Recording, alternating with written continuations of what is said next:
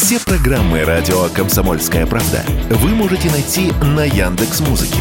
Ищите раздел вашей любимой передачи и подписывайтесь, чтобы не пропустить новый выпуск. Радио КП на Яндекс Музыке. Это удобно, просто и всегда интересно. Был бы повод.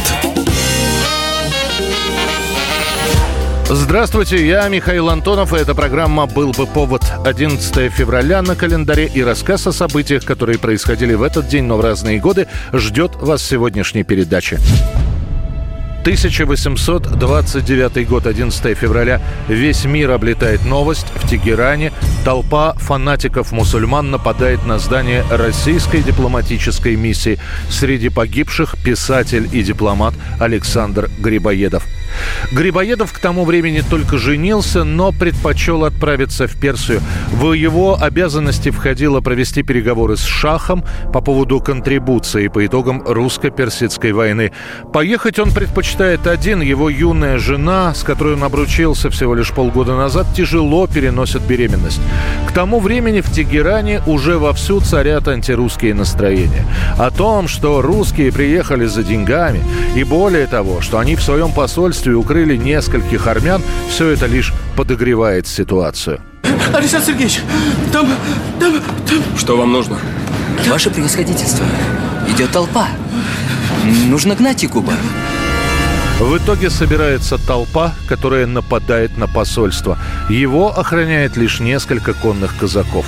Выживет после этого нападения из посольских всего лишь секретарь, который успеет спрятаться. А всего в посольстве погибнет 37 человек. Тело Грибоедова обнаружат лишь спустя несколько дней в общей могиле. Улаживать дипломатический скандал персидский шах присылает в Петербург своего внука.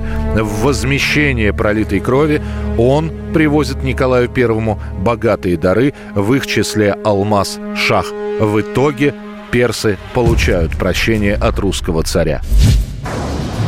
1979 год, 11 февраля в Нью-Йорке в решающем матче хоккейного Кубка Вызова сборная СССР громит сборную НХЛ со счетом 6-0. Идет вперед, входит в зону и бросает. Гол! Шестая шайба воротах Сиверса. 6-0.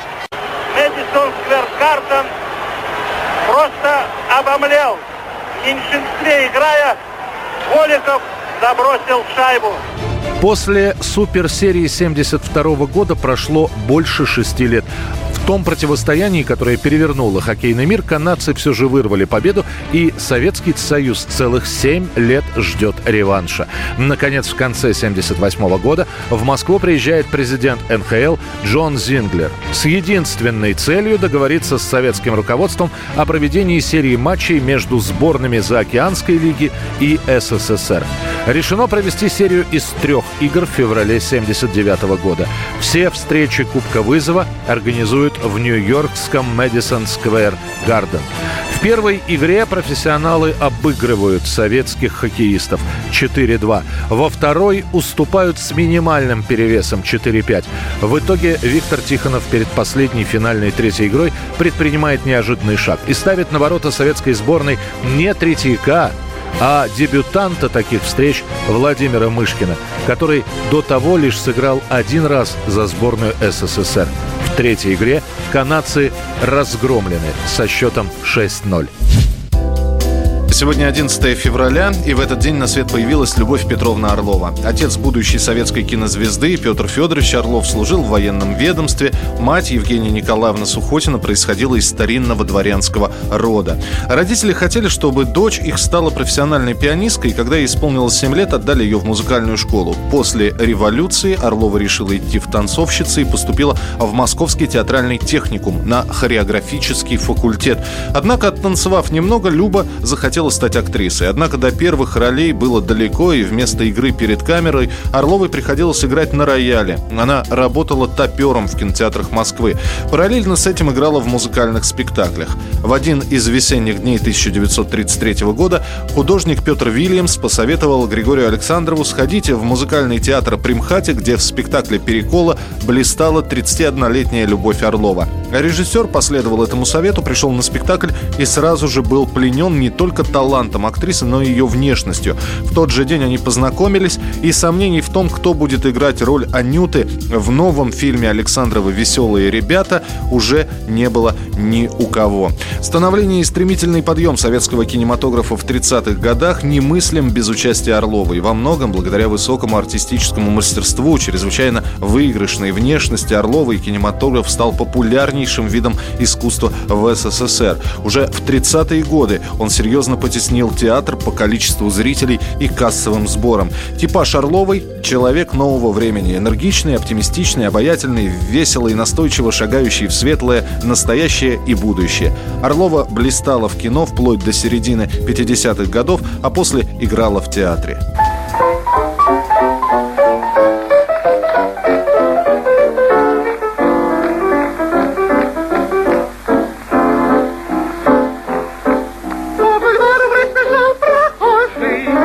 Четыре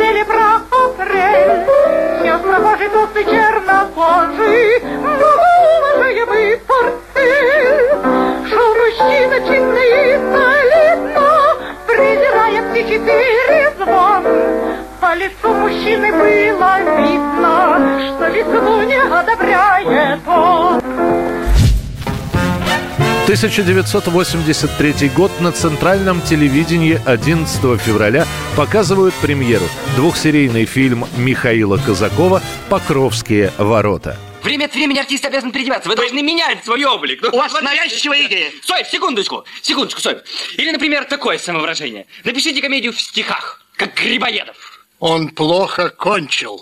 Одноименный спектакль «Покровские ворота» по пьесе Леонида Зорина вот уже несколько лет идет с успехом в театре на Малой Бронной, и теперь историю жильцов одной коммунальной квартиры решено перенести на экран. Сначала долго утверждают сценарий, который почему-то считают все легкомысленным.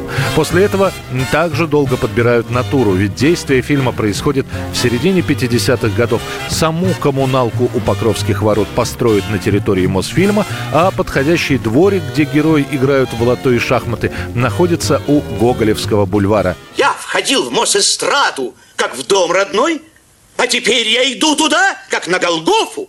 А кто не пьет? Назови! Нет, я жду! И вот лента почти готова, и ее едва не кладут на полку. За время монтажа фильма и подготовки его к прокату одна из героинь, актриса Елена Коренева, влюбляется в американца и эмигрирует в Штаты. Лишь чудом удается комиссию Госкино уговорить не отменять премьеру, хотя сцены с Кореневой все-таки приходится немного подсократить. 2012 год, 11 февраля. В ванной отеля «Беверли-Хиллз» находят тело певицы Уитни Хьюстон. Она приехала на церемонию награждения Грэмми, и это мероприятие на следующий день пройдет под знаком траура по певице. came the shocking news that music superstar Whitney Houston was found dead in her hotel suite at the Beverly Hilton. Официальная причина смерти Уитни Хьюстон будет названа спустя сутки. То, что у нее есть проблемы с наркотиками, знают все. Но не это становится причиной столь раннего ухода на 48-м году жизни. В крови певицы найдут следы марихуаны и последствия длительного употребления кокаина. Но Хьюстон, как заявят медики, просто уснет в ванной и утонет, перед этим выпив целую бутылку шампанского. Неделю спустя Уитни Хьюстон похоронят в родном городе Ньюарке. И в штате Нью-Джерси в этот день будут приспущены государственные флаги. Бывший муж Уитни, с которым она почти не общалась после развода, приедет на похороны, но быстро потом уедет после того, как друзья певицы обвинят его в косвенной причастности к ее смерти.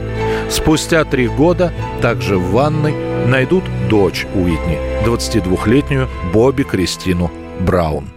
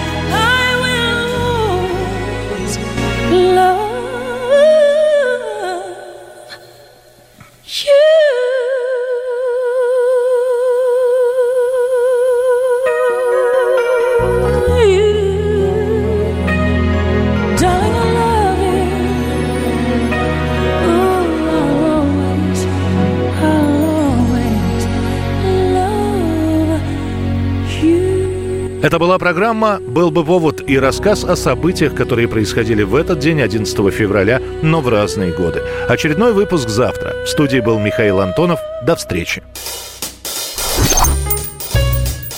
«Был бы повод»